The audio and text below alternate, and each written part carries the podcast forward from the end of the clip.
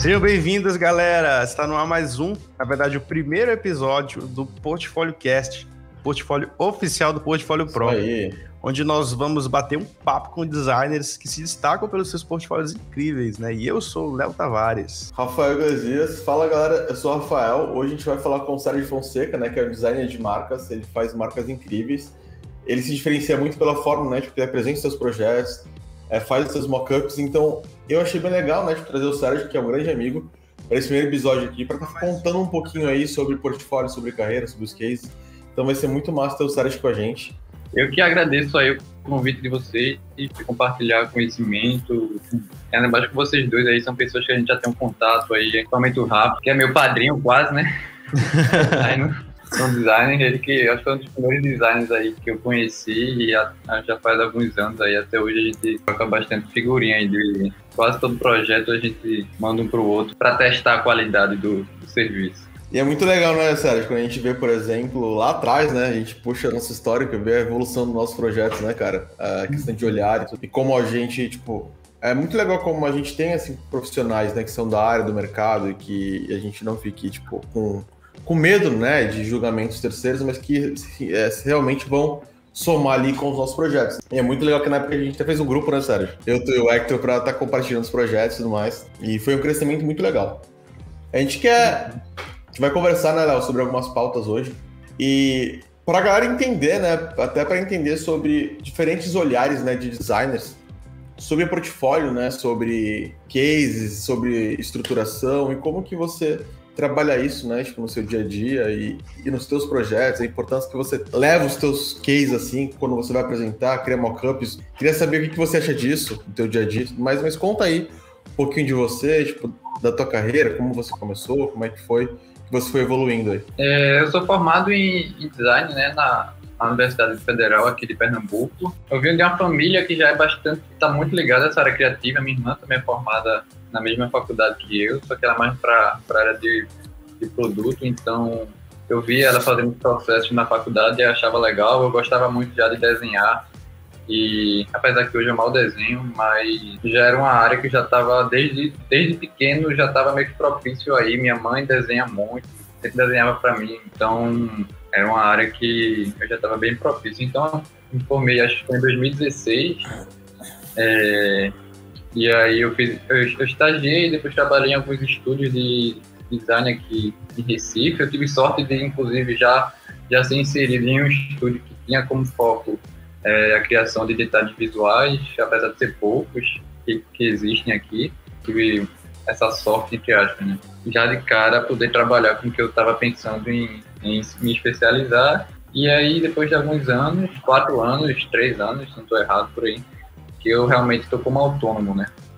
E aí, eu acho que foi realmente um, um, divisor de águas ali quando eu comecei a, a colocar mais meu olhar sobre o que eu penso, né? De de design, né? Acho que quando você sa é, sai do estúdio, você consegue uhum. aplicar mais aquilo de forma, forma autônoma, né? Que maneiro, cara. Inclusive, ó, pessoal que tá online, pessoal que tá acompanhando a gente ao vivo, vocês podem deixar perguntas pro Sergião, tá? Eu vou ficar aqui de host acompanhando. Isso. Portfólio Cast, ele é patrocinado aqui pelo curso Portfólio Pro, que é o nosso curso focado 100% em portfólio. Então, se você tem interesse de aprender como montar aqueles matadores, quer conhecer um pouco mais sobre metodologia, sobre storytelling, como fazer com que os seus projetos realmente sejam mais bem apresentados, cola lá com a gente. Tem o perfil do Portfólio Pro lá no Instagram. E tem Primeiro do Brasil, né, Léo? Primeiro do Brasil, focado 100% em portfólio. É isso aí. Curso portfoliopro.com.br, depois cola lá com a gente. Sérgio, e você tra trabalhou muito tempo em agência? Não, não muito tempo. É, já no. Acho que foi ali no penúltimo período que que eu comecei a estagiar. Foi quando eu voltei da fora né, do país para realmente seguir carreira como designer mesmo. Eu comecei a, a focar mais, a estudar mais. Já no, acho que foi no último período que eu comecei a estagiar. A gente é Pando o nome, inclusive. Já era uma, um, não uma agência, um estúdio, né? Acho que a gente não gostaria de se chamar de agência um estúdio que já era bastante conhecido, hoje não existe mais. É, acho que duraram mais de 10 anos aí, tem vários projetos bem bacanas aqui, aqui pela cidade, pela região. Aí, enfim, aí eu comecei como é, estagiário, tirando férias de um dos designers que trabalhavam lá, e aí depois eu acabei sendo sendo efetivado assim que eu terminei a, a faculdade, né? Eles me, me contrataram, aí eu passei cerca de um a dois anos, aí depois eu fui para outro para outro lugar, e aí eu fui trabalhar é, no Biro, Biro 07, hoje acho que é Biro Lab o nome. Tem uma galera massa também aqui de, de Recife, só que é, mais, é, um pouco mais focado pro, pro digital, para redes sociais, uhum. é, ativação de marca nesse, nesse, nesse campo aí. E aí eu trabalhei, acho que também mais ou menos um ano lá. É, um dos sócios da MUS criou a Pando, e aí eu voltei a trabalhar lá com eles.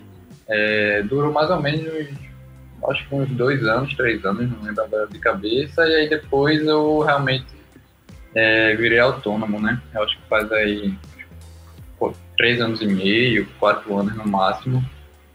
E eu virei autônomo, então eu trabalhei nessas três, três agências aí fez estudos, três Legal. E, Sérgio, e, cara, nesse teu processo de transição, né, de sair das agências, dos estúdios, para começar a montar uma carreira autônoma, como foi que você começou a, a pensar num portfólio para tudo isso, assim, tipo, você foi juntando o que foi colocando lá, você começou a fazer projetos autorais, algo que mostrasse mais a tua pegada do design, ou só foi, tipo, realmente colocando tudo que tinha lá?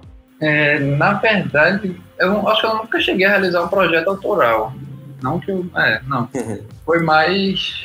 Eu comecei a pegar alguns projetos de conhecidos, sei lá, alguém da família conhecia, e aí fui fazendo projetos para eles. É, até indicações da própria agência, eu peguei alguns clientes que eram clientes da, da agência, ou a agência não, não, não, não tinha. É, disponibilidade de pegar aquele projeto, acabava me, me indicando, e aí eu pegando alguns projetos pequenos e lançando no Behance, né? No começo eu usava acho que praticamente só o Behance. E aí foi surgindo alguns clientes daqui de, de Recife, e eu fui tendo sorte de pegar bons clientes, assim, clientes que me eu fui fazendo vários projetos seguidos até hoje. Eu tenho muito. Alguns clientes que foram desde o começo, assim. É, clientes que costumam estar sempre empreendendo, abrindo empresas é, novas aí, e aí eu vou sempre fazendo esse trabalho com eles. Mas. E aí foi aos poucos, né? Pegando, tra... pegando trabalhos pequenos, de pouquinho em pouquinho, e aí depois eu acho que, principalmente de dois anos para cá, que eu acho que foi quando eu comecei a me estabelecer mais, assim, de, de ter sempre a agenda fechada, tranquilamente, é, uma uma tranquilidade maior, até financeiramente falando, é, mas no começo foi demorou um, um, acho que cerca de um, um, ano e meio, dois anos aí, nessa pegada de pegar projetos pequenos, de pessoas conhecidas e cobrando pouco mesmo, mais para criar um, um, portfólio ali minimamente interessante, né?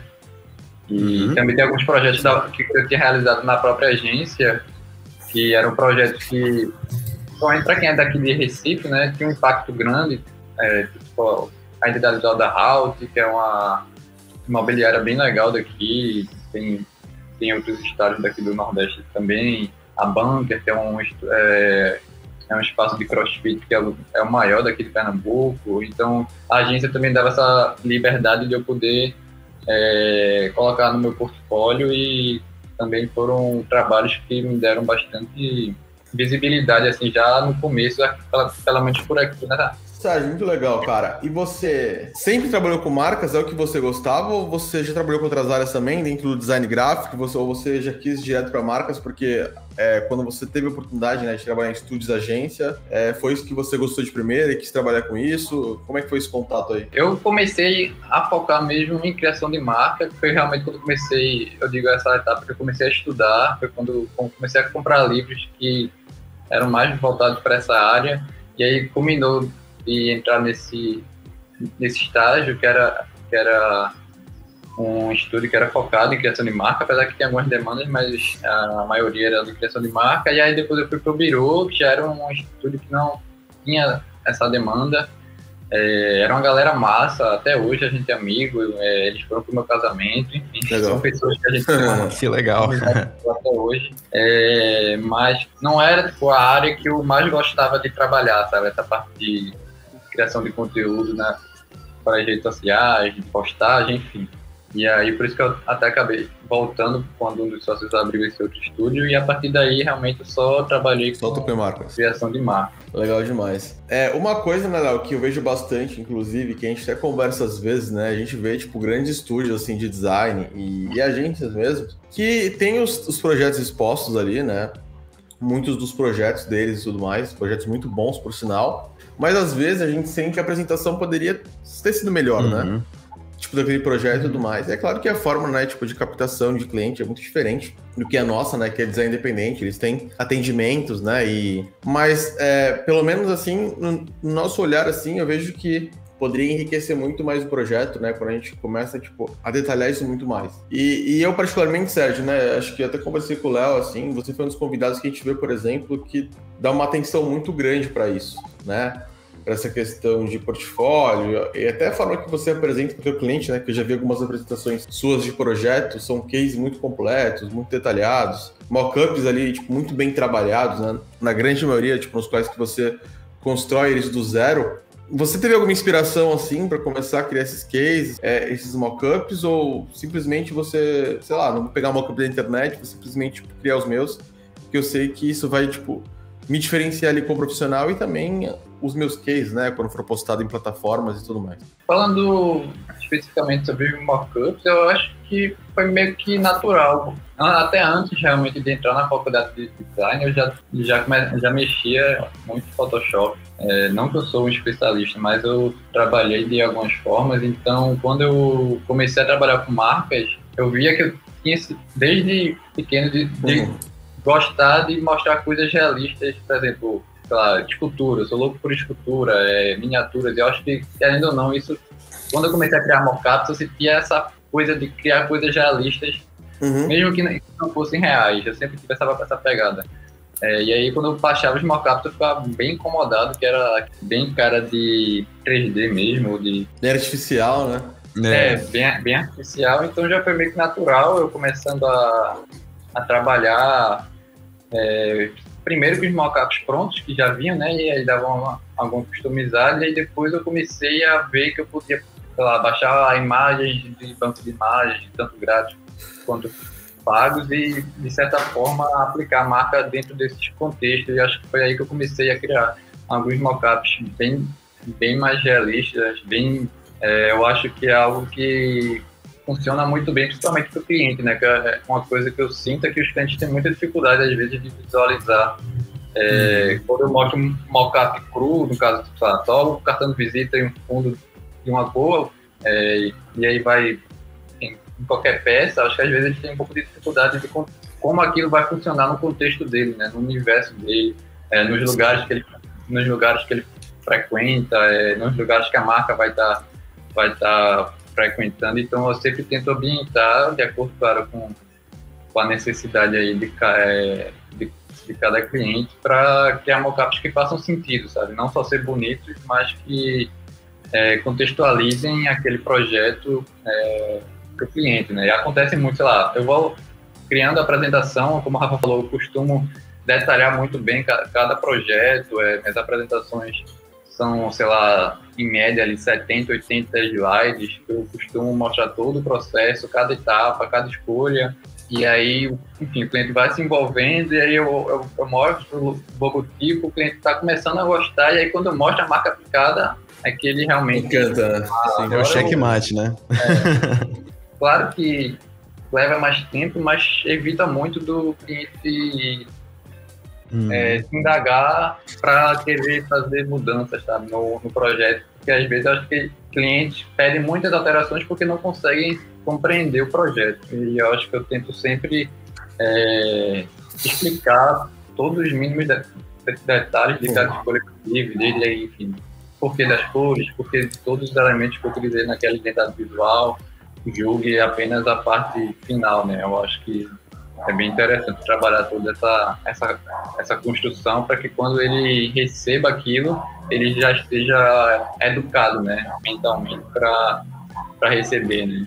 que, por exemplo, uma coisa que eu falo é que eu não espero que, meu, que, meus clientes amem o projeto, mas que eles entendem que aquilo pode funcionar. Eu acho que muita gente fica, ah, meu cliente chorou, meu cliente, enfim, claro que é bom, né? Se ele chorou é porque eu, é, me gostou. Mas eu prefiro que ele, que ele entenda que aquilo funcionou, que aquilo vai funcionar para ele, para os clientes dele, do que ele próprio tipo, goste de uma forma mais pessoal, sabe? Sim. E eu não estou projetando para ele, né? Estou projetando para os clientes dele. Então, é, eu sempre tento mostrar todo o caminho para ele poder compreender isso.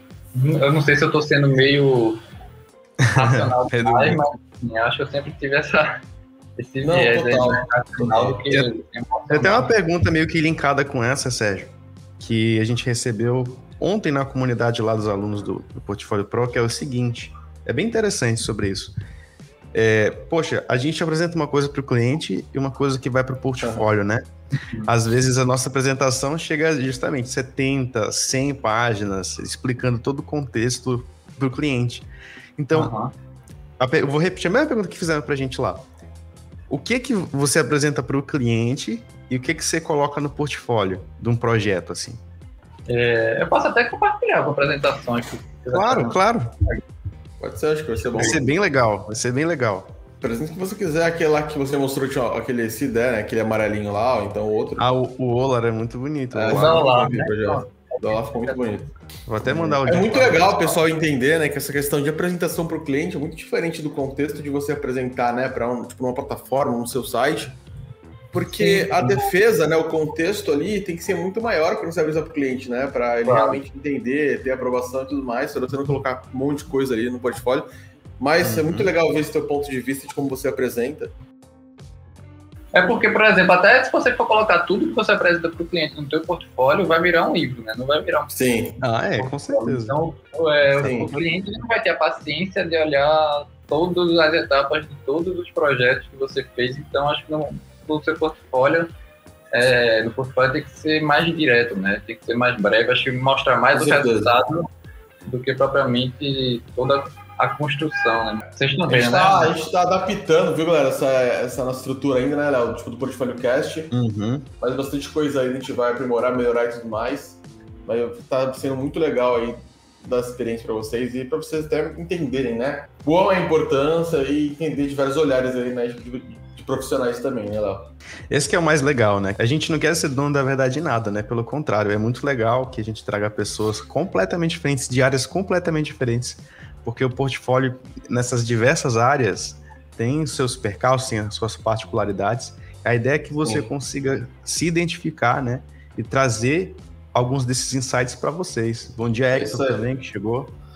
Grande Hector, ó, Hector aí, sério. Ó, Hector aí. O Hector que eu falei do grupo lá do WhatsApp, né? Que tinha é, falado lá no começo da live. É.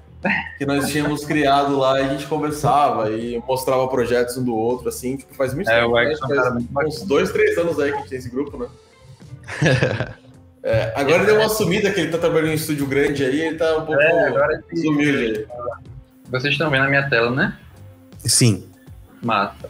É, esse cliente lá, é, até resgatando um pouco do que eu falei no começo, ele foi um cliente que eu tinha feito um projeto para ele assim que eu tinha começado a virar autônomo e esse ano ele me procurou novamente para criar esse outro projeto, né? Então é, eu tenho muitos projetos assim, sabe? O cliente vai trabalhando e é, por indicação, acho que é, hoje menos é, se comparar a quantidade de projetos que eu faço, né? Eu consigo pegar mais projetos sempre por indicação, mas ainda rola sempre aí de estar tá Recife, todo mundo acaba se conhecendo, então vai me indicando.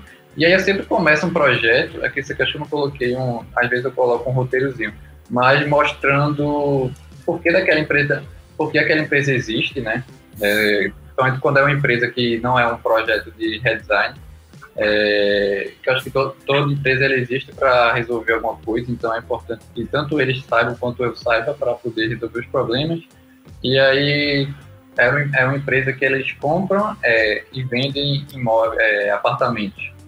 E aí, enfim, eu contextualizando porque eles existirem, essa questão do crescimento do mercado imobiliário, da própria pandemia que impulsionou muito esse mercado e as pessoas estão se preocupando mais em, em é, no lugar onde eles moram, né? Então, eles têm muito essa pegada de desburocratizar esse, esse processo de compra e venda de apartamentos, que aqui em Recife ainda é muito complicado, né? Aí eles tinham muito essa.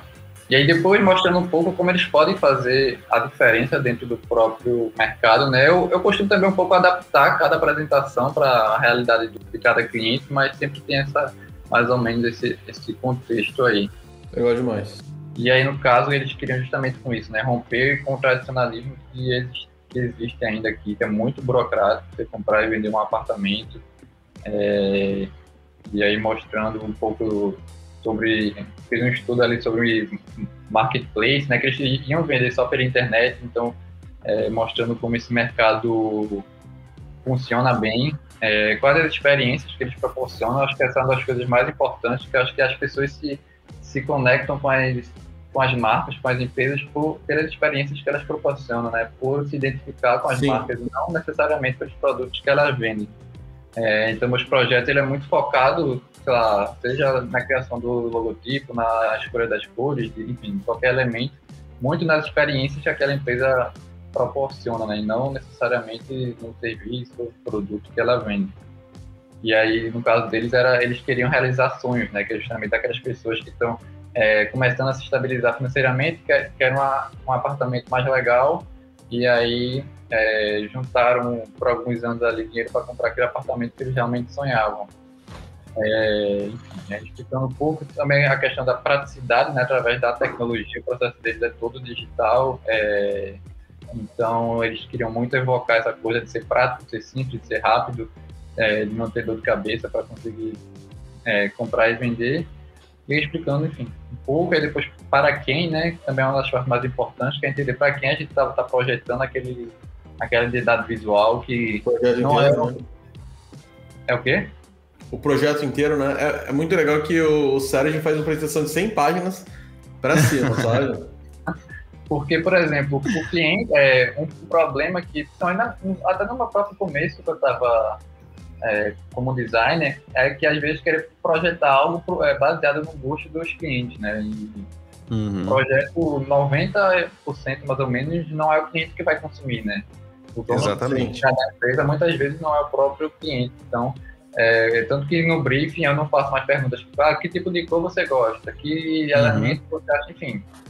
Eu realmente acho que não funciona tão bem nesse, nesse sentido. Tento, e isso eu sempre deixo bem claro já antes, até às vezes de passar o, o, o orçamento, dizer, ó, qualquer escolha não vai ser baseada no teu gosto, vai ser baseada é, projeto no projeto, no brief, no que ele vai necessitar. E aí, às vezes, tem resultado que pensa, poxa, eu não gosto dessa cor, mas no projeto realmente ela funciona, ela tá super bem e, e aprova. E aí, enfim, explicando o público, né, um pouquinho, é, dar uma resumida para eles entenderem. É, eu, principalmente ultimamente, eu estou usando até um pouco mais de imagem, até porque como eu uso muito texto, até para dar uma quebrada, não ficar tão tão cansativo é, e eu também sempre apresento o projeto, eu nunca envio por e-mail para eles mesmos estudarem, eu sempre apresento é, por vídeo, então eu acho legal às vezes ter imagens para dar uma, dar uma quebrada. Uhum, uma dinâmica. Sim. E aí depois, já com tudo pronto, é que eu realmente vou para a parte de identidade visual e eu sempre começo mostrando essa é, resumindo um pouco em algumas palavras-chave, que é meio que resumindo toda a parte conceitual em algumas em algumas palavras-chave, né? No caso era praticidade, leveza, ser uma marca vibrante, que seja contemporânea, que seja atual, né? que fosse humana. E aí, enfim, explicando um pouco o porquê dessas palavras-chave. É, e aí, uma coisa que eu sempre falo muito é, para os clientes é isso, tipo, enquanto os outros gritam em busca de atenção, a gente encontrou na simplicidade nossa maneira de se expressar, né? E aí eu trouxe alguns cases que são empresas digitais e que prezam muito pela simplicidade na comunicação, né? A Nubank, o Uber. É... E aí depois... Muito legal e, aí, e aí as muito cores, eu, eu começo... Eu tô mais começando pelas cores do que pelo próprio logotipo, que eu acho que às vezes eu, eu gosto de já mostrar o logotipo aplicado em alguma cor, uhum. ou que eu acho que às vezes muda um pouco a, a ideia que, que ele tem de cara, sabe? Eu acho que é mais teste também, acho que vai de, vai de cada um. E aí, no caso, a gente utilizou o, amarelo, né? E explicar por que o amarelo, por causa da vibração, da alegria, né? Que é a sensação quando a gente realiza um sonho é de vibração, de uhum. alegria, que também é o amarelo é a cor do sol, que ilumina o espaço das pessoas para encontrar um apartamento ideal, né? A cor da luz, da... E aí depois eu fui pro logotipo e uma coisa que eles queriam muito era fugir dos clichês, já que a empresa queria romper, né, com o, o tradicionalismo, então a coisa que a gente fugiu de elementos clichês que era usar prédio, casa, chave, ícone uhum. de localização, por exemplo, aperto de mão, que era eram coisas que Sim. 90% das Todo mundo. Nossa, né? selado, né? É. Tem umas que usam, claro, de uma forma mais legal, outras mais menos legais, mas eu acho que é, acaba sendo mais do mesmo. E aí, como fugir do clichê, justamente aqui por isso no começo apresentando as emoções que proporcionamos. E o que é que todas elas têm em comum? O sorriso, né? Sempre que você realiza um sonho, você sorri. Quando você compra algo que você desejou, você sorri. Então, Sim. o sorriso era um, quando você mexe, é, usa algo que é prático, que é simples, que é rápido, que você consegue é, usar bem aquilo, você acaba, enfim, sendo mais feliz, você acaba sorrindo de alguma forma. E aí, tá bem? Acho que tem um, ah, eu fiz até um motion E aí o resultado foi isso. Tá é especialista um em motion, né, né Sérgio? Aí sim, cara. Eu lembro que antigamente o cara não sabia nada, começou a testar, testar. Gente, muito legal isso. Vocês começam a não. fazer algo que vocês estão acostumados, né? Vocês começam a aprender e, e somar isso com o teu projeto, né? Sim, sim. E aí, e até o próprio O a gente utiliza como como símbolo, né? Que é, é um O que é tanto como se fosse um O escrito é, caligráfico, né? Quanto um O sorrindo, né? Ele, ele, tem esses dois, dois elementos, até tanto o aspecto mais humano uhum. quanto digital, por ser totalmente geométrico e ter as próprias. Totalmente geométrico não, né? Mas por ter formas bem definidas geometricamente e as outras letras também. É, ser uma tipografia assim, serifa ali bem, bem digital. Né? É, eu sempre gosto de mostrar como ela pode ser aplicada sobre imagem, que eu acho que um, um logotipo ele tem que funcionar bem né, em diversas situações, então como ele, como ele consegue ser legível sobre imagens, também sobre vídeos, né? É, principalmente hoje, você tem, sei lá, o Instagram, o TikTok, então você tem que, de alguma forma, sua marca vai estar aparecendo é, em cima de um vídeo, então é importante que ela também seja legível nessa situação, então sempre procuro contextualizar e explicando um pouco sobre o resultado, né, que é, é uma letra O, sorridente, de fácil compreensão, que é humana, é gentil, amigável, que também é, as outras letras, principalmente, carrega essa, esse aspecto mais digital, né. E mostrando uma comparação com os outros, tem alguns até que não são tanto da área, mas é, são empresas que são menos tradicionais, porque se fosse trazer as empresas são bem tradicionais, ia ser uma coisa horrível. É, Sim, mas. Não, é. E aí, Eu acho que são as marcas mais digitais hoje, né, também. Uhum. É. Aí são marcas que tentam sair um pouco do, do básico, e mesmo assim, se você por exemplo, a imóvel via Loft, é, elas trazem a chave, né? Então, o que realmente saiu o O com o F da Loft, ele forma uma chave aí que eles usam, acho que até como ícone também. E aí ele foge completamente do, de qualquer outra, né? Você não consegue confundir de forma alguma. Sim. Quer dizer, de forma alguma eu, eu acredito que não, né? Porque não dá para jogar todo mundo. E aí depois que eu venho com as aplicações, só depois de já cansar o cliente, só depois de mostrar tudo, eu venho ali como aquela, é, como aquela marca pode existir, né? E aí sempre eu até mostro mais do que a gente acordou antes no, no orçamento, porque, enfim, até durante o próprio processo vou tendo ideias, alguns insights de como aquela marca pode ser aplicada e muitas vezes até o cliente é, produz coisas que não estava combinado, ele enfim, acaba gostando. É, Esse projeto tinha muito de ser simples e focar muito nos próprios elementos básicos da identidade visual dele, né? no logotipo, na cor, tornava o amarelo uma cor que realmente representasse eles de forma bem, bem contundente, né? Certo? Feito roxo da Nubank, por exemplo. E a tipografia é muito forte, né, Léo? Ela, o, e, e também ela fala bastante, né, Sérgio? Pela, pra, uhum. pela marca, assim, né? Todo o contexto uhum. visual e tudo mais.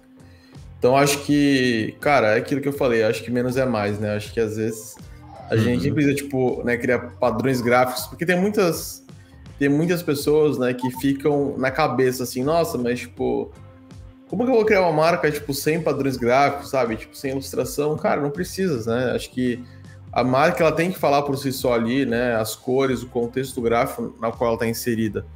Então, às vezes, a gente tem que entender, cara, a gente tem que projetar, né, para pessoas ali, né, que vão usar uhum. aquilo. E, e, se realmente, tipo, vir de encontro, né, com o briefing, tudo foi falado, cara, acho que, acho que tá um projeto incrível e não precisa de mais, sabe? Qualquer coisa que você colocasse a mais aí ficaria muito, muito exagerado. É. Eu acho que é, tá, tá, tá incrível, tá incrível. Do, do menos é mais, eu acho que eu fiz até uma vez uma, uma postagem no meu story falando sobre isso, né? Que assim, eu sou até um pouco contra essa expressão, pela forma que o pessoal usa, né? Que acho que é, uma identidade visual que seja minimalista é só você sair tirando é, quase tudo e deixar só o, o logotipo, enfim. Eu acho que não, acho que é quando você consegue chegar num estágio que você não precisa mais adicionar nada, porque a mensagem já está claro, é, todo mundo Sim. já vai compreender, e você também não pode mais tirar nada. Se você tirar, você vai causar um buraco ali. Eu acho que você tem que justamente encontrar esse equilíbrio aí do, de utilizar a quantidade suficiente de, de elementos para que aquela mensagem seja passada da forma mais clara, mais simples, mais objetiva possível.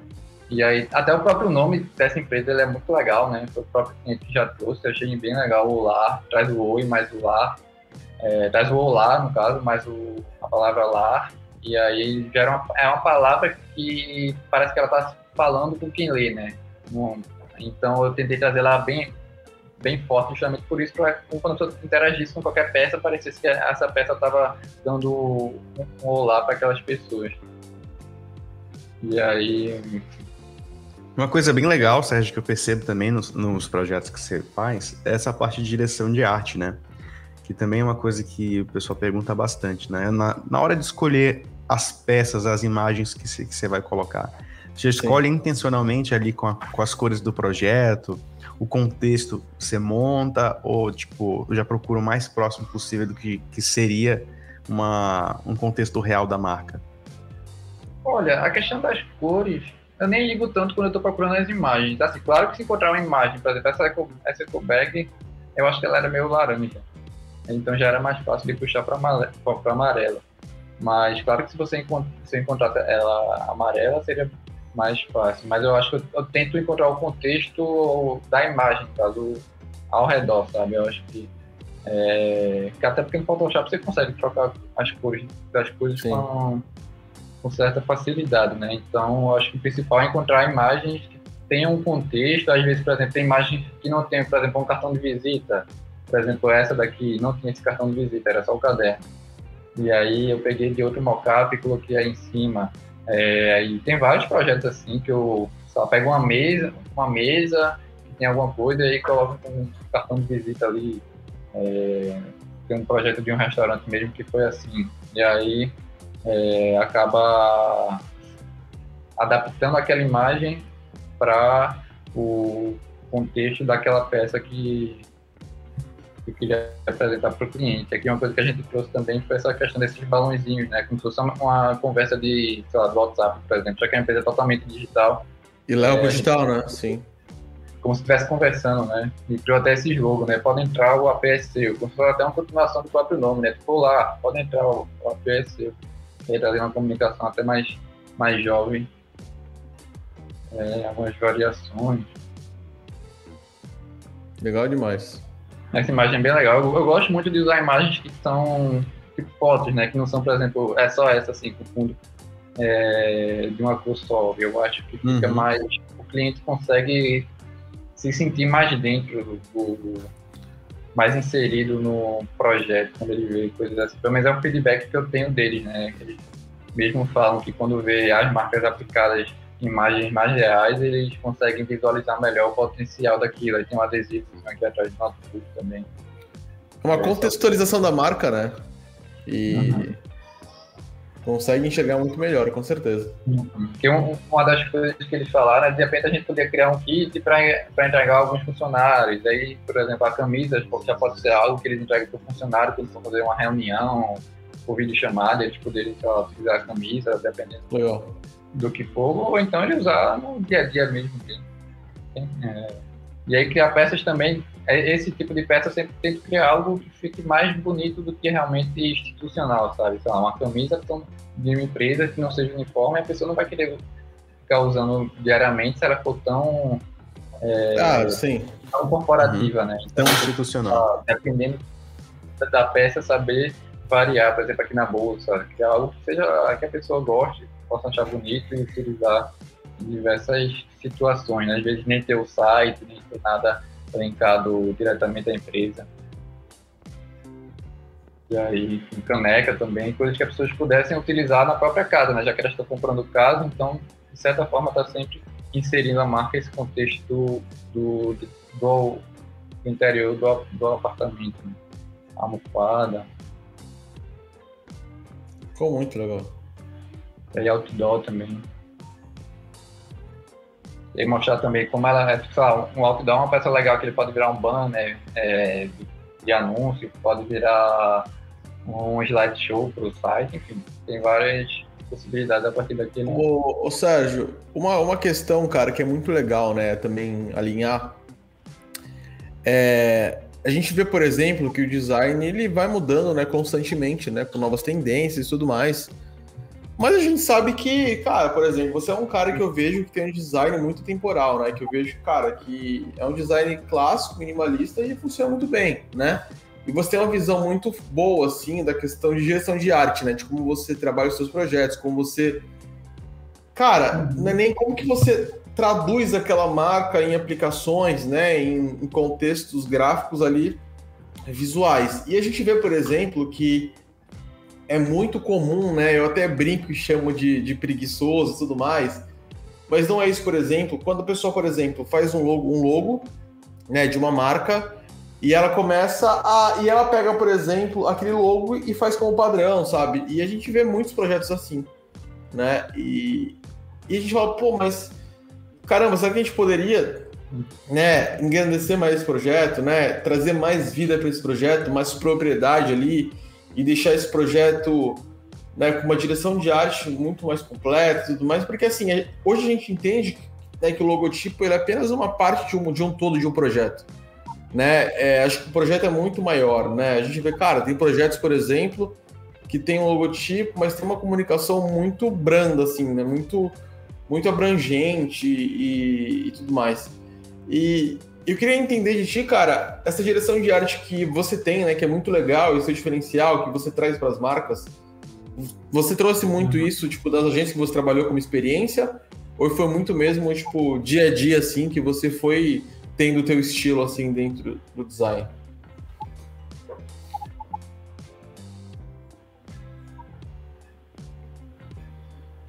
Tá travando um pouco, né? É, eu acho que deu uma travadinha aí no Sérgio. É, sempre que eu me entendo assim, eu sempre... Ah, voltou. Voltou. Voltou, voltou. É, acho que eu sempre tive esse gosto por, por coisas mais simples visualmente, sabe?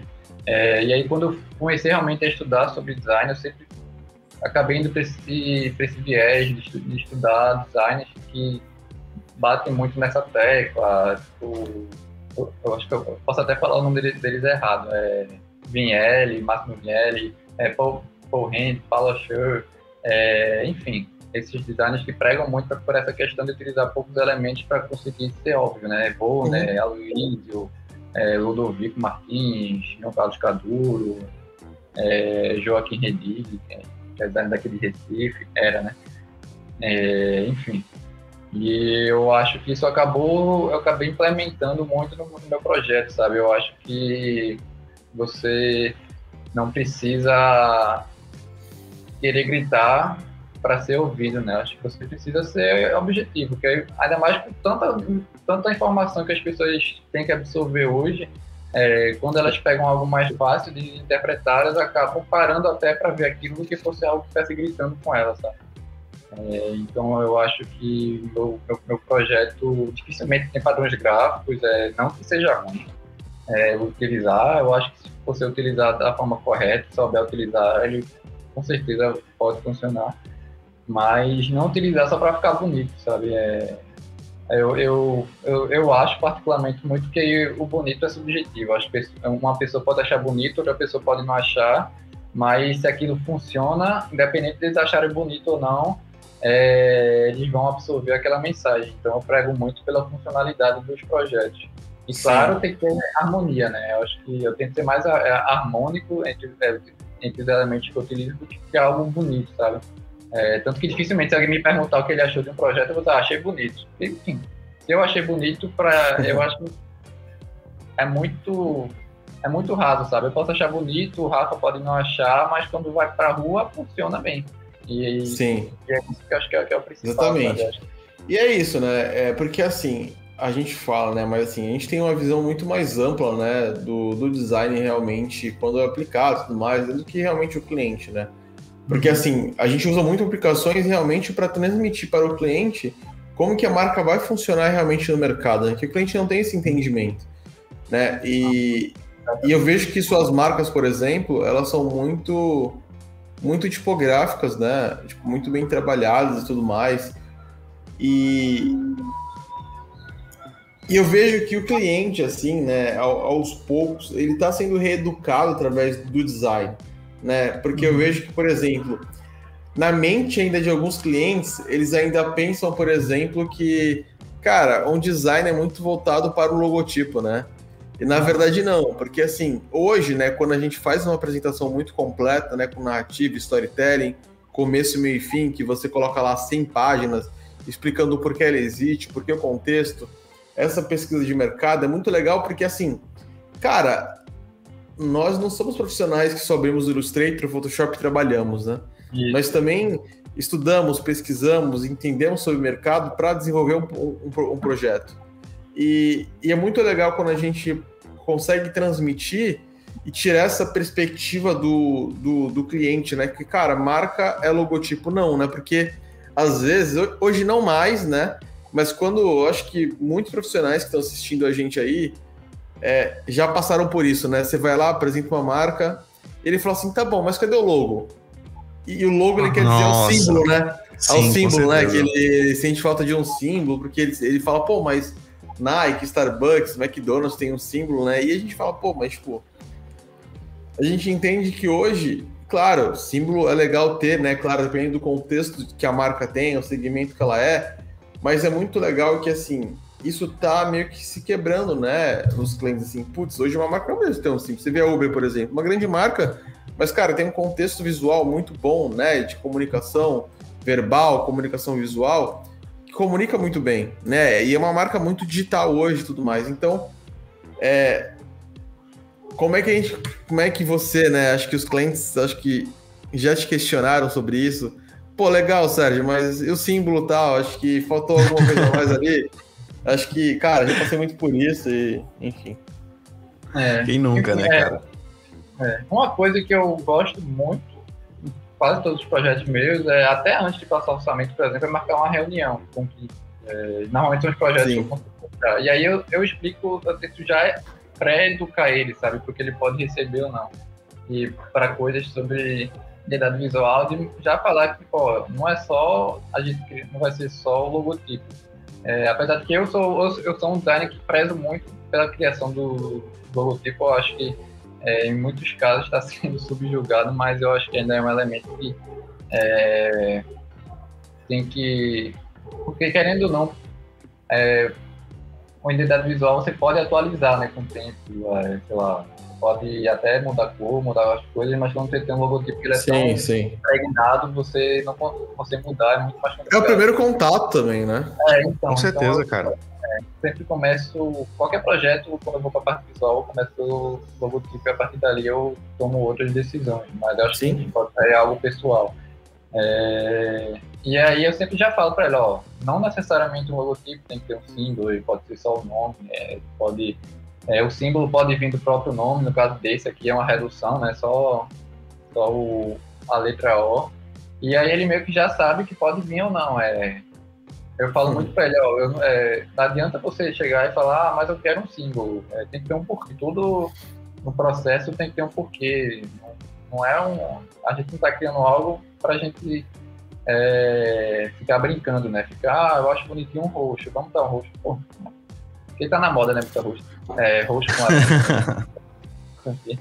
Mas tem que ter um porquê. Eu acho que design é muito isso. É, é muito de encontrar o. É, todos os elementos é, são resultados é, de alguma de alguma necessidade daquele daquele projeto e aí precisa ou não de símbolo e enfim tem projetos que você pode criar com símbolo ficar bom criar sem símbolo ficar bom não tem também uma regra né acho que cada projeto ele tem mil possibilidades boas de, de resultar aí sim vai da, do, da capacidade do designer de criar uma dessas mil possibilidades e é muito legal, né, cara? Porque eu vejo uma, eu vejo uma perspectiva assim, né? Ali pelo Tifólio mesmo, né? Que muitos projetos, cara, com o mesmo briefing, cara, e são muitas linhas muito diferentes que eu acho incrível, sabe? É muito legal você ver assim, que o mesmo é. briefing se desdobra assim em muitas linhas diferentes, né, cara? É. Isso é muito interessante.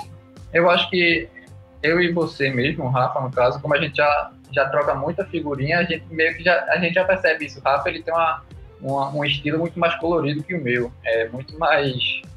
É, é, a gente conversou esses dias nessa é, é, colorido, enfim.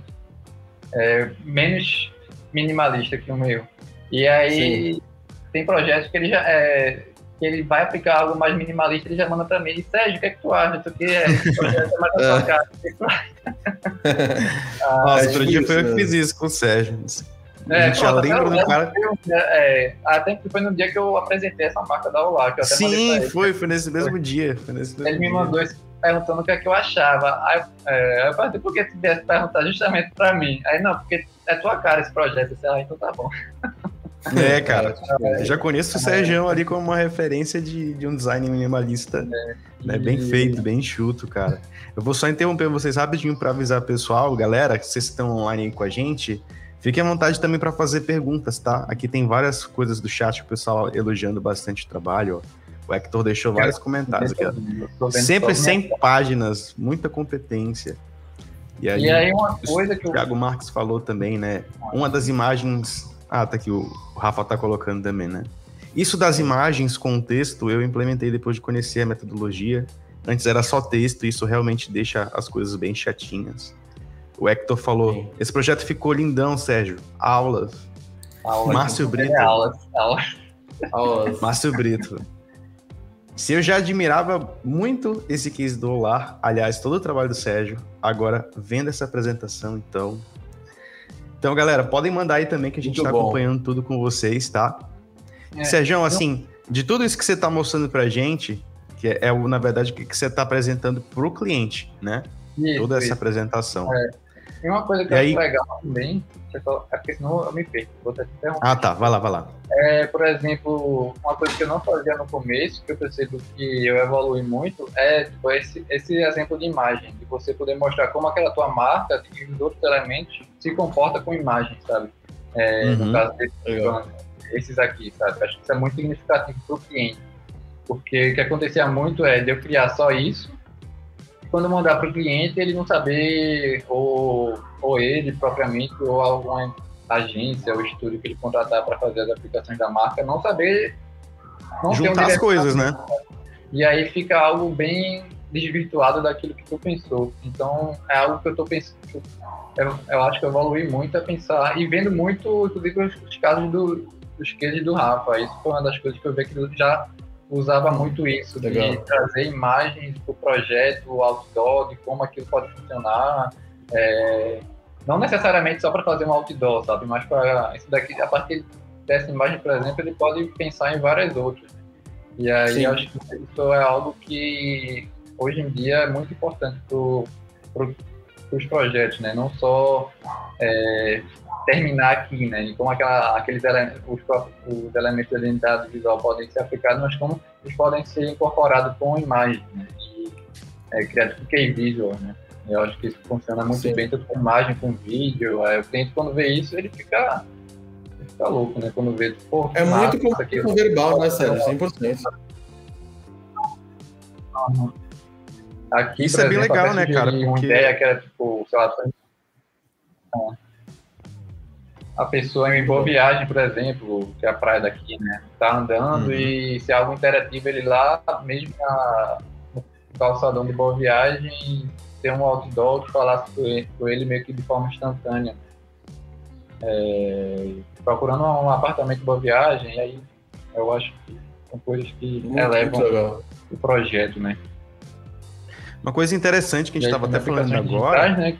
É, é a questão de que, poxa, marca não, não se limita só ao logotipo, símbolo, né? Então, por exemplo, isso que você está mostrando para gente, uhum. as aplicações digitais, os outdoors, a comunicação externa, isso também faz parte da marca, né?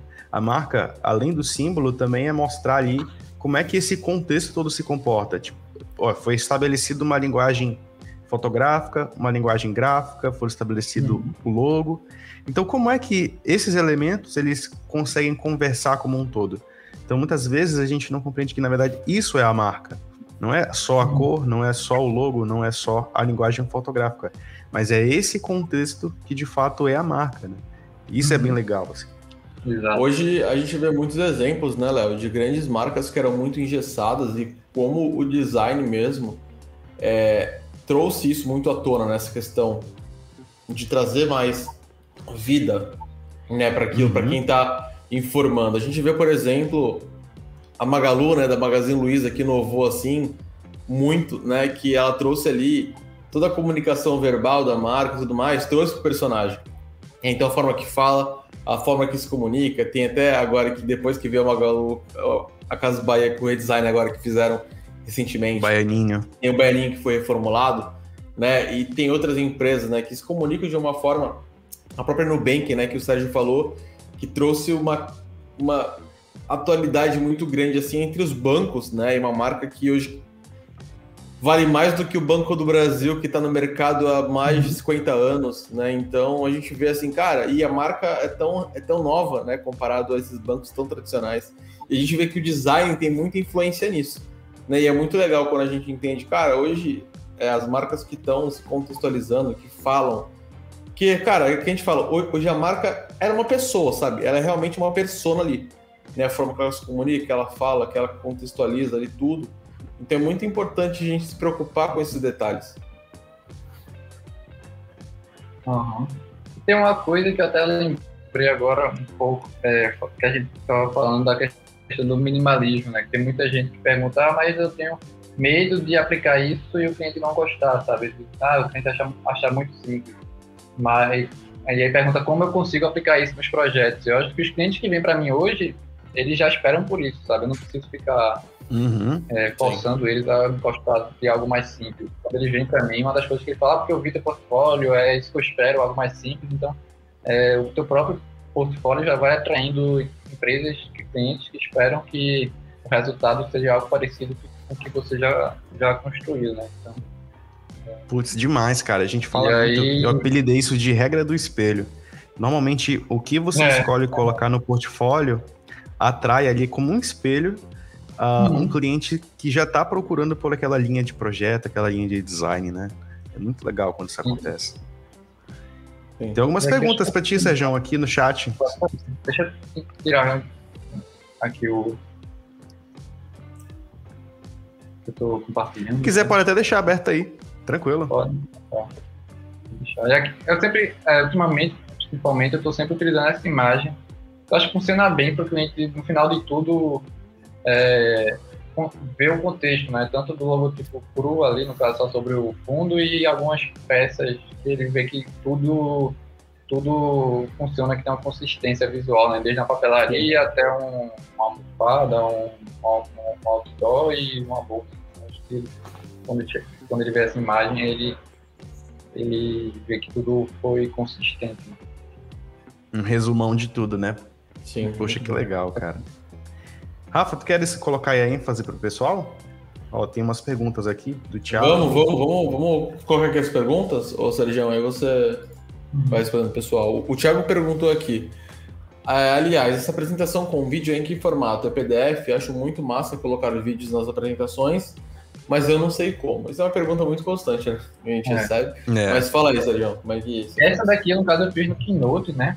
É o, lá, entre aspas, do PowerPoint do, do Mac, eu acho, talvez. É, e aí ele permite você colocar vídeos, né? Já o PDF eu realmente não sei como. Mas aí, por exemplo, quando eu envio para o cliente, por exemplo, essa imagem aqui, eu envio ela estática e às vezes eu envio o vídeo separado. É, porque realmente o PDF não vai conseguir ver isso. Mas como sou eu que estou apresentando para ele, é da minha tela, então eu consigo utilizar o Keynote para para mostrar aquilo, aquilo com vídeo, o, PowerPoint também é possível. Eu, eu, monto, na verdade, toda a apresentação no Illustrator. O Rafa até brinca comigo, eu tô meio doido. Mas eu não sei mexer no design, eu não sei nem para onde vai. Eu acho que a única vez que eu utilizei foi quando eu, eu fiz meu TCC.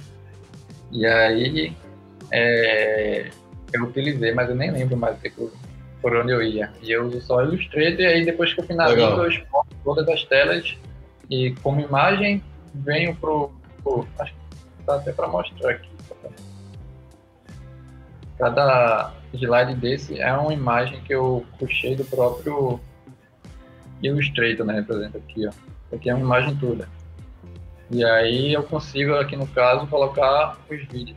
Eu crio os vídeos, sei lá, no Photoshop, no, no After, e aí eu puxo para cá e funciona bem. Mas aí quando ele para o cliente tem que ter realmente PDF, então. E também tem a opção que o Rafa faz, né? Que é você criar no seu próprio site uma aba ali em que você apresenta para o cliente ou envia para ele, ou, e aí ele consegue já ver no próprio computador. É, é galera. Um ponto muito importante, se for possível, né, Léo, e eu, eu falo muito isso, que a aprovação dos projetos, né, quando eu vou apresentar para o cliente diretamente, né, que nem eu faço com o Sérgio, eu compartilho minha tela, justamente por um desses motivos, né, uhum. que eu gosto muito de trazer uma imersão uhum. para o cliente. Essa questão da minha defesa, né, eu gosto muito de aplicar vídeos também nos projetos, onde vai ter um manifesto, onde tem pequenos GIFs, né, como o Sérgio faz, o Léo faz também, porque acompanha a storytelling da narrativa, ele consegue ver ali o logo se formando, uma animação. Então, coisa que o PDF, por exemplo, não, não me daria essa liberdade, né? Uhum. Então, justamente por isso que eu prefiro online, até porque é, é muito mais prático, né? Por que não tem? Ainda bem que explicar por que não tem essa, essa alguma limitação do, sei lá, do PDF. Mas já, acho que já devia ter, né? então, é. Eu acho até que deve ter, cara, porque a gente tem vários formatos de PDF hoje, né? Tem um XUA que a gente vem para gráfico, tem um PDF é, interativo. Sim. Mas é. eu acho que algum desses formatos deve ter, cara. Eu até cheguei a ver uma vez fazer pelo. Lembro qual era o programa, acho que era o Adobe. Tem um da Adobe, sei lá, qual é. Dava para incluir, mas aí não dava para ver em todos os dispositivos, sabe? Aí não. Pois é, aí dificulta, né? Mas realmente é. a, melhor, a melhor fórmula é a gente apresentar online mesmo para o cliente. É. Até porque quando a gente envia, simplesmente envia a, a proposta para um cliente, fica muito difícil de dele compreender profundamente ah, como a gente chegou naquele resultado. Imagina, seria muito cansativo fazer uma apresentação cheia de texto para explicar. Imagina só, a apresentação do Sérgio já tem ali em média umas 100 páginas, né, Sérgio? Imagina se tu fosse enviar isso com texto explicando tudo. Meu Deus, ia bater ali uns 200, cara. É, eu acho que isso é muito pessoal também, sabe? Tem, uhum. tem, tem, grandes designers que só envia. Eu acho que vai muito da forma como você se sente é. mais confortável. Eu acho que também não tem uma regra, sabe? Mas pelo menos uhum. para mim funciona muito bem essa forma. Eu, eu gosto de, de poder estar com o cliente na hora que ele está vendo o projeto que eu fiz, né? E, Uma coisa que eu. Ah, e é muito rápido, né? Por mais que tenha, sei lá, 100 slides, não demora 20 uhum. minutos para apresentar. Porque Sim. não demora mais de um minuto lendo um slide ou falando sobre Sim. ele. Então, não, não é algo demorado.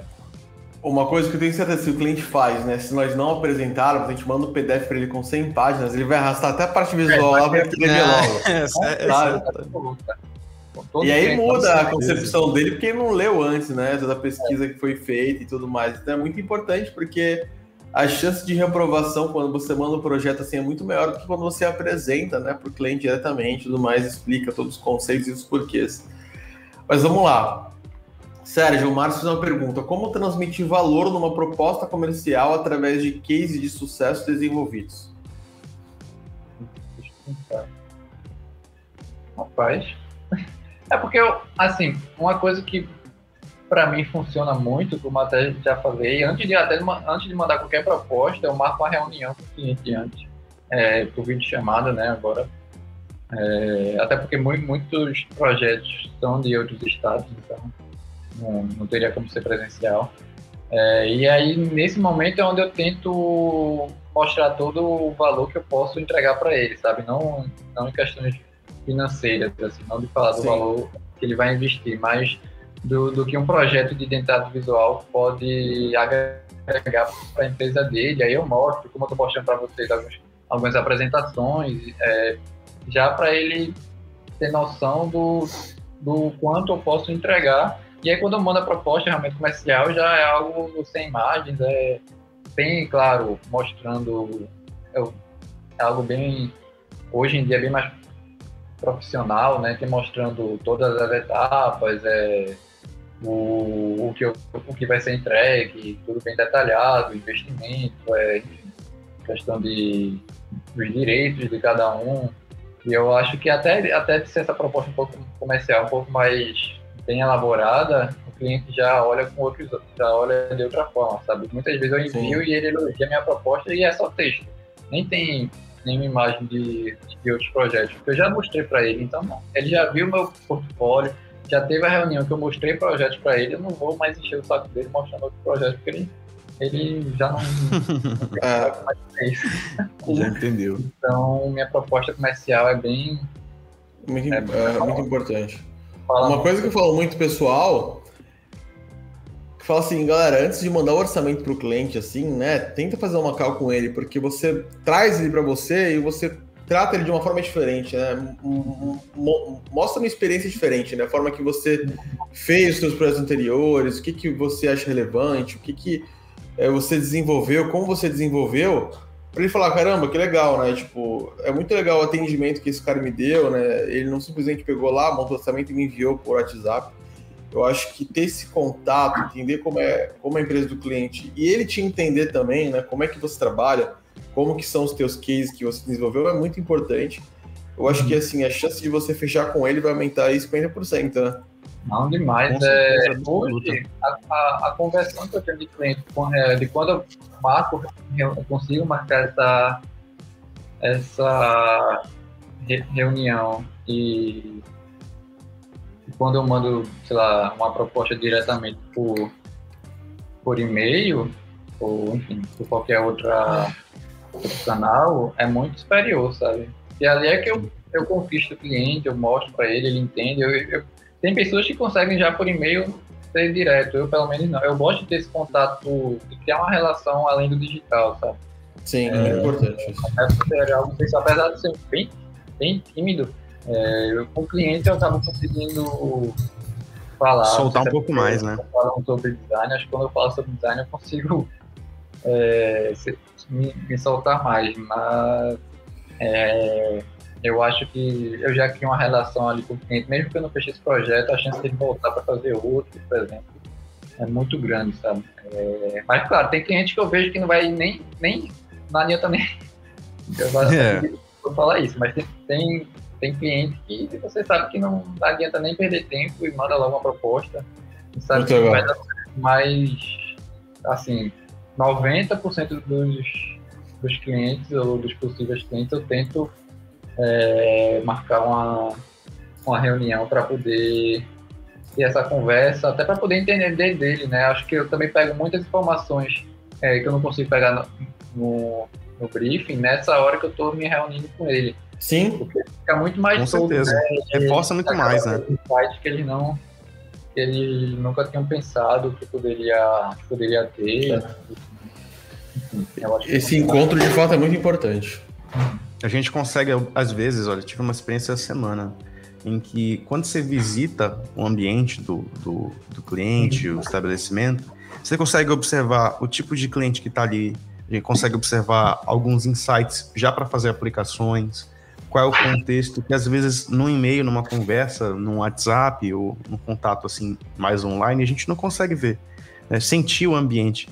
Eu acho que o design também tem muito dessa questão de feeling, né? Tipo, eu entrei no ambiente, eu senti a vibe que tem aqui. E fica muito, muito mais claro para quando a gente vai criar, quando a gente consegue emergir nesse, nesse universo e pensar nesse contexto para depois começar a criar alguma coisa, né? Sim. Olha, tem mais uma pergunta do Márcio aqui. Como Fala aí, vocês eu só tô vendo minha tela, eu não sei, não sei nem como é que eu tô, se eu tô. Se eu, tô acho que eu tô aparecendo, né? De alguma forma. Ah, tá sim. Tô, né? Como vocês entregam os arquivos de um projeto de identidade visual? Via Dropbox? É. Hoje eu uso. Não, eu entrego pelo Drive hoje. Mas não sei por que entrego pelo Drive, é porque eu já entregava antes, apesar de eu usar o Dropbox para trabalhar. É, mas eu acho que, enfim. É, hoje eu entrego sempre pra pelo Drive, para alguma plataforma de nuvem, que eu acho que funciona melhor. Que aí você não. Você coloca lá tudo bem organizado, uma, uma pasta com logotipo, uma pasta com fotografia, é, uma pasta. Deixa eu posso até mostrar aqui. tá? Fica até mais rápido. Eu não sou muito bom de ficar falando não. Gosto de mostrar aqui. Funciona melhor. E aí, por exemplo, é algo que para o cliente funciona bem para mim também, porque ele não precisa ficar o tempo todo. Uhum. Vocês não estão vendo não na minha cena. Ainda não, ainda não. Não, eu tava falando, vocês não. Tava Eu não sei não, lá, fica tranquilo. Sérgio. Ah, esse é lá, por exemplo, esse aqui da Zago. É um projeto de recente massa. Só que não está no portfólio ainda. Acho que eu tô no notebook, é um pouco mais Eu até, eu até pego no pé do Sérgio, né? Que ele demora um ano pra subir um projeto no portfólio e fala, sobe logo, cara.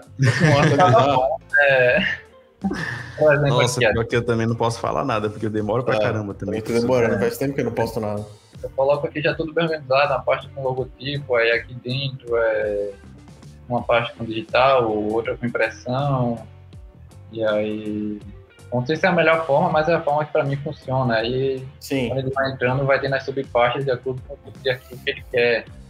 E aí, enfim, tem tudo explicado, é, tem tudo bem, bem separado. A apresentação que eu fiz para ele, uma apresentação institucional que eu fiz o modelo para ele utilizar para apresentar o projeto. Isso aqui, no caso, ele, é, ele trabalha com visualização arquitetônica, né? ele tem imagens 3D. Sim, sim. Aí a gente fez várias coisas, várias, aplicações, e aí tem tudo separado por parte, e aí ele só vem aqui e escolhe a que ele quer, não precisa ficar procurando e-mail, que eu não tenho, não precisa ficar pedindo para mim.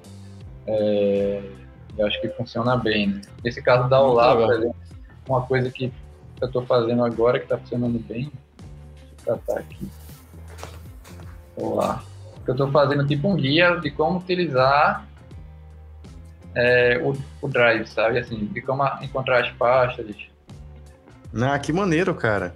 Eu acho que isso funciona bem, né? Porque assim, muitos Ah, clientes não têm tanta facilidade de usar, né? Uhum. Apesar de você colocar Sim. tudo bem, bem organizado, tem pessoas que não têm familiaridade e nem devem ter. Sim. Eu acho que a gente não deve é, achar isso ruim, porque ca- cada pessoa tem suas experiências diárias e tem gente que não tem realmente experiência de usar Drive e, e procurar arquivo de identidade visual. E, enfim. E aí eu falo um pouco, é, como está organizado, no caso, a organização geral, dizer que está tudo organizado por pastas, e aí logotipo, que tem uma parte que é só com digital, e são as versões para. Enfim, para ser utilizado em layouts digitais, que não serão impressos, e aí também o CMYK, que aí eu mostro, tudo bem separado. Assim, aí quando você entrar na pasta, vai ter a versão horizontal, a versão vertical, é, enfim. E aí eu sempre coloco um, um arquivo em PDF com todas as versões, né, que a pessoa abre Sim, ele- sim. e aí, enfim, explico isso bem direitinho. Eu acho que funciona bem, né? Nossa, que sacada, velho. Que Sim, Sacada. muito bem, muito bem organizado. Muito Isso legal. vai ajudar muito, cara. Vai sim. Nossa, imagina, o cliente chega lá e fica perdidão com um monte de passo. Nunca tinha pensado nisso, É, cara. então, Tipo, porque- é, vamos fazer foi- um guia pro cliente. Deixa eu botar minha tela aqui para eu, eu ver como vocês, é. Uma coisa que eu um projeto que eu fiz, que era foi depois de um projeto que a cliente estava com muita dificuldade de encontrar espaço. Por mais que eu explicasse, era o que ela tinha dificuldade, porque ela não tinha experiência, não fazia aquilo no dia a dia dela e ela não nem tinha por que ter essa facilidade. Então, a partir daí, eu disse, não, é, claro que tem projetos que eu não faço, porque eu sei que o cliente vai ter, enfim, porque que ela não demora um pouco às vezes. E aí, quando eu vejo que o cliente não vai precisar, eu acabo realmente não fazendo para economizar tempo mesmo. Mas tem cliente que eu acho que para eles é bem válido isso. Tá? Que massa, que massa. Com certeza. Tem uma última eu... pergunta aqui do. Tem do umas né? perguntas aqui, né? A gente tá com uma hora e quinze de live aí já, tem bastante é... assunto legal. Daqui a pouco a gente vai estar encerrando. Vamos responder as perguntas aí da galera. É, galera, mandem as perguntas. A nossa meta é, é, chegar a mais ou menos uma hora e meia de, de podcast, né? Sim. Não passar muito disso para a gente ter um episódio bem legal depois para vocês lá no Spotify. Sim, sim. Para quem, quem, não está acompanhando agora, né? Vocês vão poder assistir depois, tanto no YouTube lá do Portfólio Pro, quanto legal, depois é. lá no Spotify, tá? Então, é isso aí, galera. Galera, o Igor fez uma pergunta aqui. Vocês fazem algum tipo de gerenciamento da aplicação da marca após entrega? Esse gerenciamento é inserido no valor? É, eu costumo ajudar, mas eu nunca cheguei a falar o valor é tanto. Assim, nunca cheguei a pensar em cobrar isso, mas quase sempre é, eu tento ajudar o cliente quando ele vai realizar a aplicação das marcas. Eu acho que é, é muito frustrante frustrante, frustrante. é muito ruim. Eu tenho um problema de falar palavra. É, é muito ruim quando você cria ali todo um projeto bem feito e quando ele vai para a rua, aquilo tá todo troncho, tá, tá tudo errado. Por mais que normalmente acontece, mas é, eu tento sempre guiar ao máximo. É, sempre falar para ela, ó, quando for aplicar a marca, pode me mandar mensagem, pode pedir ajuda, que eu vou, eu vou tentar estar sempre à disposição para aquilo, para que aquilo funcione bem, né? Claro que se ele começar a abusar, aí eu, eu tento ou Cortar, falar, né? vamos, vamos estabelecer limites aí, Sim. ou então começar a cobrar, né? Dependendo do que o cliente tiver, tiver necessitando. Mas eu acho que é importante, principalmente no começo, né? Até para o cliente depois é, depois de um tempo ele começar a investir em alguém, em algum outro utilidade, né, para ficar é, elaborando nas redes sociais. Eu sempre costumo indicar alguém para trabalhar essa parte uhum. das redes sociais, que eu acho importante. Por mais que eu faça alguns modelos ali, dificilmente os clientes têm noção, né, de como utilizar. Sim. E aí, enfim, por mais que a maioria ainda você vai ver a rede social depois, é. É, acaba fugindo bastante, bonita, né? né? Uma mas, coisa que é muito importante. Mas isso é uma dica é legal, né, Sérgio? De você conseguir também ter uma rede de contatos de pessoas próximas, Sim. outros profissionais que podem dar continuidade, né? Por exemplo, uhum. ah, um cliente que fez a marca, mas ele quer começar a fazer gestão de redes sociais. Pô, meu estúdio não faz isso. Mas eu conheço estúdios que são parceiros ou Sim. agências que são amigas que eu posso indicar que eu já tenho a confiança de que pelo menos vai ter ali o cuidado de abrir o manual de marca, o style guide, para ah. ter, uma, ter uma ideia, né, de como é que vai ser, porque às vezes os caras nem abrem o manual de marca. Porque essa é, pergunta, é. na verdade, Igor, ela acaba sendo consequência da não leitura do manual de marca. Porque lá, de certa forma, a gente se esforça ao máximo para tentar explicar tudo, né, de como a marca vai funcionar após a entrega, mas obviamente a pessoa não tem ali a questão, não tem a obrigação de ser técnico para conseguir fazer isso tudo aplicar. Então, acho que um caminho bem legal para ambos, para você e para o cliente e também para esses seus amigos, é ter essa rede, né? A gente chama isso de stakeholders, pessoas que estão ali conectadas com você para receber a continuidade desse projeto. E o vice-versa também. Às vezes um cara está ali procurando social media, mas antes ele precisa de uma marca, uma identidade visual, ele indica você. Então essa, essa rede é muito saudável, assim, sabe? Sim. Com certeza. Até porque eu odeio fazer rede social, então eu nem. Nossa, eu não consigo também não. Cara, eu fiz, eu fiz tanto no começo da, da, da profissão que. Não, é, no começo mas eu no acho começo que todo mundo começa fazendo.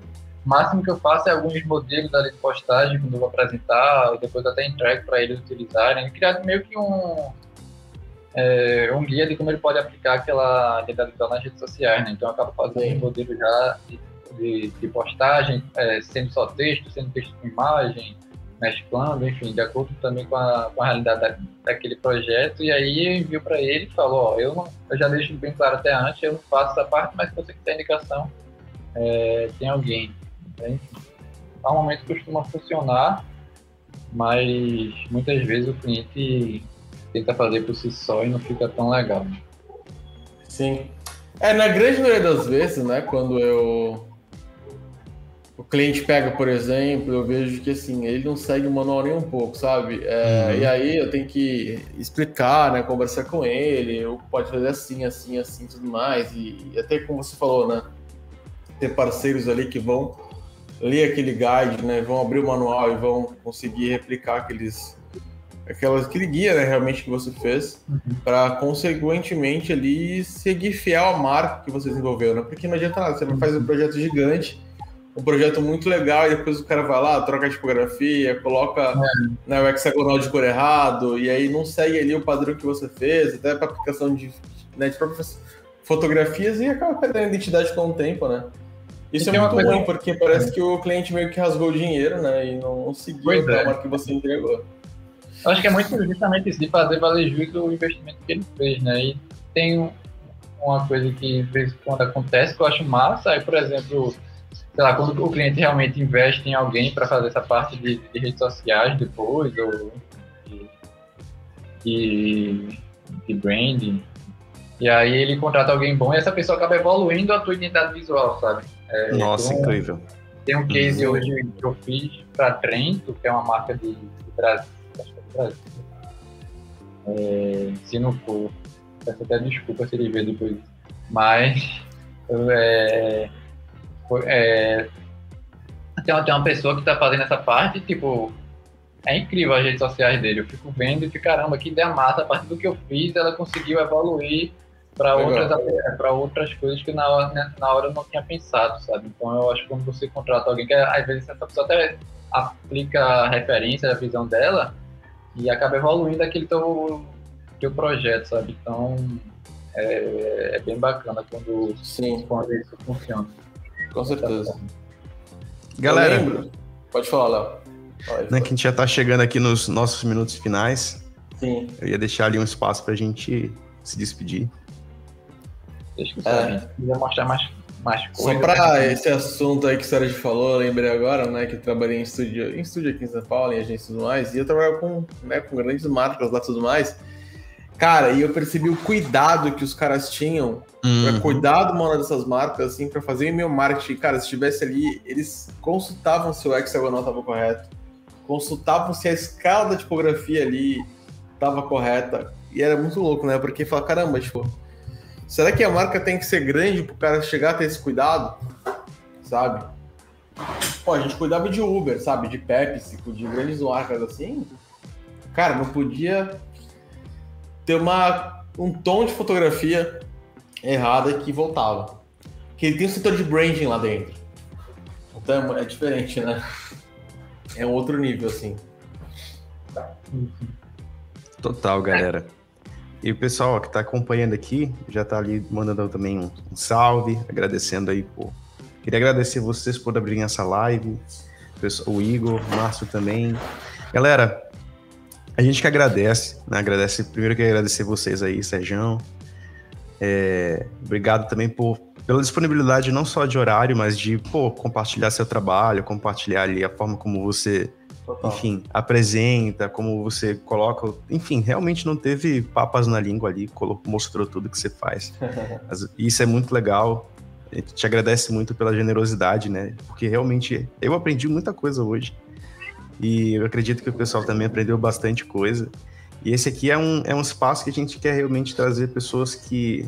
Não é questão de seguidores, não é essa questão, é questão de pessoas que realmente levam o design a sério, que entendem o papel do portfólio, entendem o papel de, de fazer um design mesmo é, focado nisso. Então, todo mundo que está acompanhando, né? De, daqui a pouco esse episódio vai estar disponível para vocês lá no Spotify, a gente vai avisar vocês nas redes sociais. Então, para você não perder nenhum detalhe, os cortes daqui do que o Sérgio ensinou para gente. Então, segue a gente lá no Instagram, é, é, Curso Portfólio Pro, lá no Instagram, só jogar lá que você vai achar. Primeiro perfil, um vermelhinho lá. Vai ter cortes daquilo que a gente conversou, das coisas que o Sérgio ensinou, dos cases. E quando a gente sair, quando sair esse episódio lá no Spotify, também vai estar disponível para vocês. A gente vai avisar tudo por lá. Então, já segue lá, não deixa de perder não. Corre lá no Instagram, segue a gente, tá? E eu me despeço das minhas palavras, vou abrir para vocês falarem também. É, eu fico muito feliz, né, de ter, né, tipo, a gente ter iniciado aí, né, esse projeto aí do, do Portfólio Pro, tanto do podcast também, que é muito legal a gente ter realmente, né, é, eu, tipo, a gente meio que até tava brincando, né, que a gente falou, putz, teve um comentário lá ontem na imagem que você no Instagram, pô, vai ser presencial? Eu falei, putz, cara, eu gostaria muito que fosse, né, porque eu acho que essa questão de trazer essa proximidade, né, esse bate-papo tudo mais e compartilhar histórias, é muito legal e acho que agrega muito aí na, na para vocês, né, que são da área também. E é muito legal, por exemplo, cara, o, o Sérgio é um cara que eu tenho muito como referência, né, tipo, nacional mesmo, assim, de grandes projetos. E eu falei, putz, cara, é, acho que é um, é um baita profissional, né, Sérgio? Eu já fiz outras lives com você também e foi, foi, tipo, foi interessante, é sempre um aprendizado. E galera, é isso. A gente tem muitas novidades, né, Léo? Vai ter muito mais convidados aí todo sábado, né? É a nossa intenção. Para realmente agregar na carreira de vocês, né? E agregar aí também na forma que vocês vão olhar o portfólio de vocês e até mesmo fechar novos clientes. Né? Então, obrigado, Sérgio. Obrigado novamente aí pelo, pela oportunidade, né? Por abrir espaço aí, como, como o Léo falou. E, cara, é isso. Acho que você tem muito a agregar para aí para a comunidade. É muito legal quando a gente pensa realmente na comunidade, né? E não, e não simplesmente falar, mas simplesmente aí ter atitudes que, que vão favorecer muitas pessoas. O, o Márcio, ele falou assim, se der tempo para uma última pergunta, ele queria perguntar aqui se a gente Aí. registra a marca em alguma plataforma a fim de proteger os direitos em relação ao plágio. Ixi, a pergunta que eu fiz. É, eu, na verdade, particularmente não. Eu acho até um erro meu. É, eu não faço isso. Mas tem muitos clientes que quando vão registrar, eles registram a marca deles lá e me pedem, né? Para mandar no formato lá, para colocar no NPI. Mas eu, particularmente, não chego a fazer isso. É, também, até hoje, nunca tive problema, ainda bem. Não sei se é sorte ou coisa. É, também porque, assim, uma coisa que eu acho muito é que você nunca vai criar algo que não tenha nada parecido. Eu acho meio que impossível hoje em dia você criar algo Sim. que não exista mais nada parecido. Eu acho que até por isso eu, eu fui um pouco pro viés mais tipográfico, sabe? É, de a questão de acabar customizando letras, é, apesar de eu, de eu ser até um pouco tradicional essa questão de tipografia, até o Rafa às vezes brinca que eu, se eu deixasse, se deixasse eu utilizava o Vetkin tudo, mas é, eu acho que é um caminho que você acaba é, criando coisas mais, mais distintas, né? Acho que, enfim, mas eu não tenho muita preocupação de criar algo parecido com. Claro que se não for um concorrente, enfim, se você é, criou alguma coisa, provavelmente se você passar um dia ali todo pesquisando na internet, você vai achar algo parecido. É, é muito difícil não achar, sabe? É, ainda mais por causa da própria internet que você tem é, consegue ter referências aí de qualquer lugar do mundo. Então, alguém no mundo já criou algo parecido com aquilo que você fez ou vai criar depois de você fazer. E eu acho que é meio inevitável isso. Não, não é uma coisa que me preocupa muito, mas eu sempre tento não criar algo que acaba sendo parecido com algum dos concorrentes que a empresa tem, né? Ou, enfim, alguma marca muito conhecida, muito famosa. É, tem, tem muitos projetos que depois de um tempo eu vi e já tinha algo parecido, depois de eu já ter, já ter ido pra rua e, mas, tipo, era algo que nunca vai de encontro com, com aquela empresa, sabe? Meu gato aqui fica arranhando a porta para sair do som. Mas, sei se vocês estão escutando, mas... Sim enfim, não é algo que me preocupa tanto. Então, é isso. Eu nunca tive essa preocupação de registrar minhas marcas e ter medo de ser plagiada. Até hoje nunca ninguém mandou para mim que copiaram algum projeto meu. Legal demais, Sérgio. Sérgio, nem preocupado. Se alguém quiser conhecer mais o seu trabalho, onde é que a gente pode acessar? eu acho que a principal maneira hoje é o Instagram, né? É, eu acho que é, é underline Sérgio Fonseca, que eu mudei um pouquinho. É underline Sérgio Fonseca. Tem meu site também, sérgiofonseca.com, está realmente bem desatualizado, mas eu prometo aí esse ano ainda dar uma estruturada nele. Mas como o Instagram é uma plataforma muito mais dinâmica, a gente acaba é, eu acabo sempre soltando ali algumas imagens de alguns projetos que estão sendo. É, Salve o Sérgio aí, pessoal. Instagram do Sérgio aí. É, e aí acaba funcionando bem, sabe? É,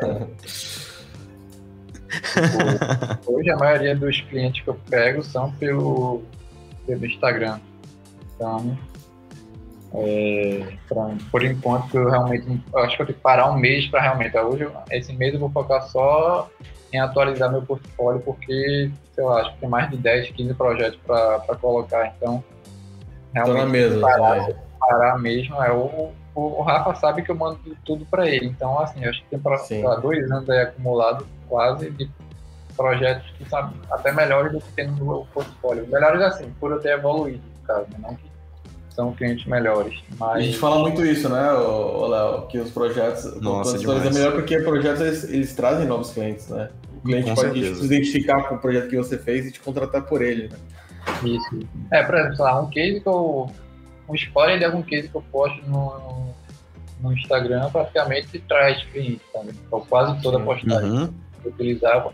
Sei lá, a cada três postagens eu, eu consigo um cliente, mais ou menos assim, uma média por alto.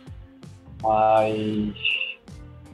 Então, por isso tá, tá bem difícil de parar. Mas um, um mês aí eu vou. Eu consigo essa, esse, é, esse é o objetivo de vida. Vai dar certo, vai dar certo. É, é isso aí, galera. A gente agradece de novo o Sergião, agradece vocês que ficaram com a gente todo esse tempo. E tamo junto. Bom sábado, cheio de aprendizado e vamos para cima.